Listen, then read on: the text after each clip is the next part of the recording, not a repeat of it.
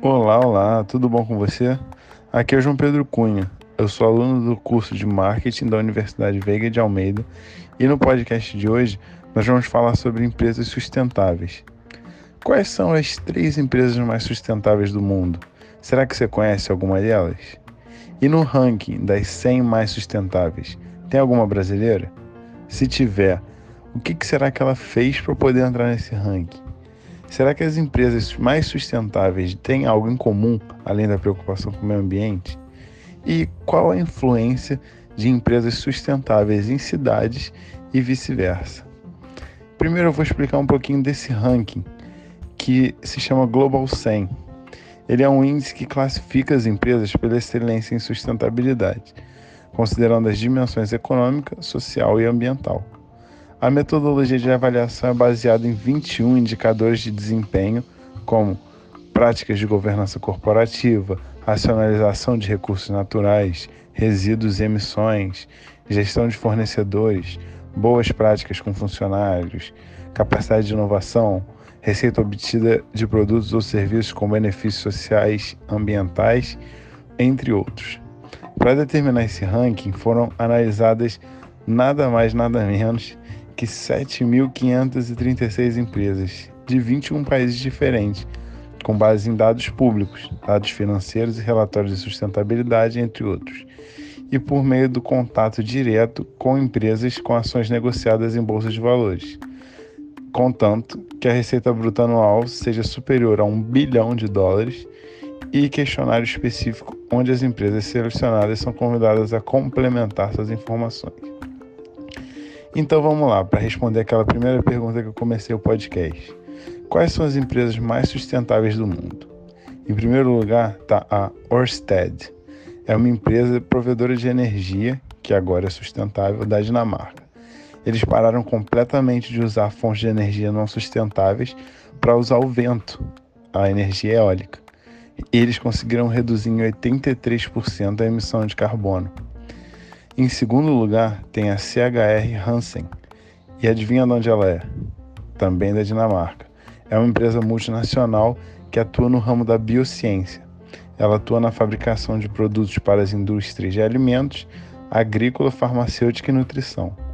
E a empresa tem três divisões. É, uma é na produção de culturas microbiológicas, enzimas e probióticos para indústrias de alimento e laticínios. Ela também atua no desenvolvimento, produção e venda de produtos para suplemento dietético, medicamentos sem receita médica, fórmulas para lactantes, inoculantes para silagens e probióticos animais, para animais. E, além disso, ela produz soluções de corantes alimentares para a indústria de alimentos e bebidas, em especial bebida, confeitaria, sorvete, laticínios. E, em terceiro lugar, tem a Nest, que é uma empresa petrolífera finlandesa. Ela foi fundada em 2004 após a fusão da Nest com a Fortum Oil. Atualmente, a companhia possui 1.145 postos de gasolina ali pelo leste europeu e 819 dele estão na Finlândia. O resto está na Rússia, Estônia, Letônia, Lituânia e Polônia. O que eu acho engraçado nessa é que é uma empresa petrolífera, então você automaticamente já pensa em energia não sustentável, né?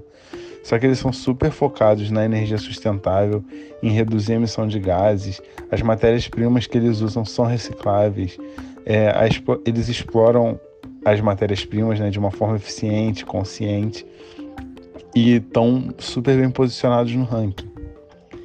Agora a gente vai para a nossa segunda pergunta, que provavelmente é que todo mundo ficou mais curioso. Quais empresas brasileiras estão nesse ranking? Será que tem alguma? E eu vou te falar que no top 10 já tem uma.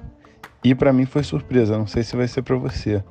Em nono lugar está o Banco do Brasil. É verdade, é, um, é o maior banco que, que é o banco que tem a melhor posição, melhor falando, no ranking das 100 melhores companhias sustentáveis. Eles têm 193 bilhões de reais alocados em setores da economia verde, que tem como característica né, a baixa emissão de carbono, eficiência no uso de recursos e a busca pela inclusão social. E aí tem um trecho que é: segundo o Banco do Brasil, integram essa carteira as operações de crédito relacionadas a investimento em empréstimos para energias renováveis, eficiência energética, construção sustentável, transporte sustentável, turismo sustentável, água, pesca, floresta, agricultura sustentável e gestão de resíduos. Para fomentar uma economia inclusiva, também fazem parte da carteira áreas de cunho social, como educação, saúde desenvolvimento local e regional. Foi uma boa surpresa o Banco do Brasil. Em 19 lugar, temos mais uma brasileira, que também foi surpresa para mim, é a CEMIG. Para quem é do Rio, é como se fosse a Light de Minas Gerais. A CEMIG, em termos de gestão econômica, a empresa vem apurando resultados consistentes e prepara investimentos para ampliar e melhorar sua infraestrutura. No pilar ambiental, a matriz energética da CEMIG é 100% limpa, contando com usinas hidrelétricas, solares e eólicas. No âmbito social, vários programas formam a plataforma CEMIG Cidadã, que leva educação e eficiência energética a cidades, comunidades rurais, escolas, hospitais e outros setores da sociedade. Somado a isso, a CEMIG é a maior patrocinadora da cultura em Minas Gerais, promovendo grandes expressões artísticas e iniciativas relevantes que levam entretenimento e conhecimento à população. E em trigésimo lugar ficou a Natura, que tem todo aquele compromisso com a Amazônia que a gente já sabe. Eles estão fazendo uma exploração muito bem feita na Amazônia e estão auxiliando e apoiando a, a cultura no norte do país. Falando em Amazônia, tem outra empresa brasileira que não entrou nesse ranking, é muito pequena, mas que é bom falar. É a Centro Amazônia. Eles fazem um programa de pré-acelerador de startup que tenha essa pegada sustentável e que tenha alguma ideia que possa ajudar na economia verde, seja com um aplicativo, ideia de serviço, de produto, alguma coisa que não explore de forma irregular. É uma empresa bem legal também que não está no ranking, é pequena e pouca gente conhece. E outra coisa, reparou que as três primeiras empresas que eu falei lá no começo são nórdicas.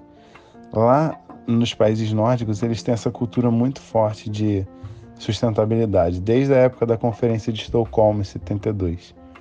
Então, eles são referência no mundo e por isso eles conseguem se manter e ter uma energia sustentável, terem o foco nessa economia verde.